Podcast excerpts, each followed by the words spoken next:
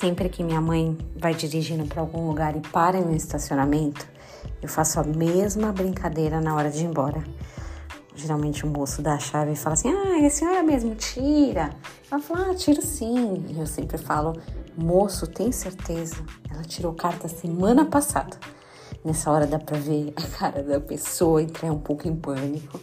Ela entra no carro, ele fica ali tentando dar uma direção ou outra, mas ela sai muito bem das vacas mais chatas, mais apertadas, porque ela dirige também com muita maestria, bem diferente de mim.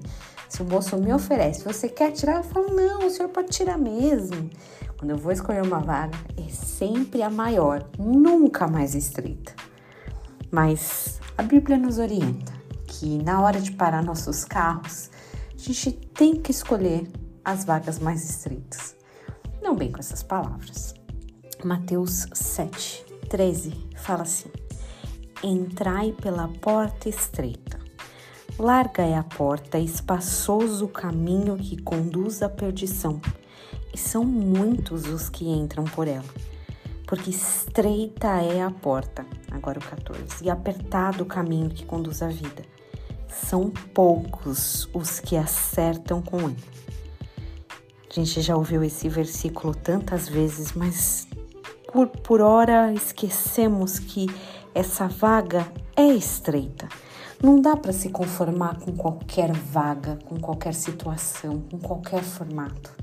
Se a gente tem que renovar a nossa mente, a gente também tem que encaixar os nossos carros da vida nas vagas mais difíceis. Nem sempre isso vai ser fácil porque é uma vaga complexa de manobrar, estacionar.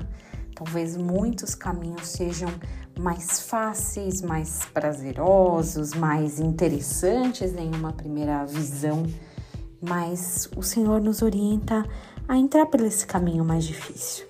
E esse caminho mais difícil é de se negar a si mesmo, de muitas vezes escolher as coisas que nosso interior, nossa vontade, o nosso desejo está contra eu tenho certeza que somos bons motoristas da vida em Cristo e escolheremos aquela vaga que o Espírito Santo nos direcionar. Que você tenha um dia muito abençoado em nome de Jesus.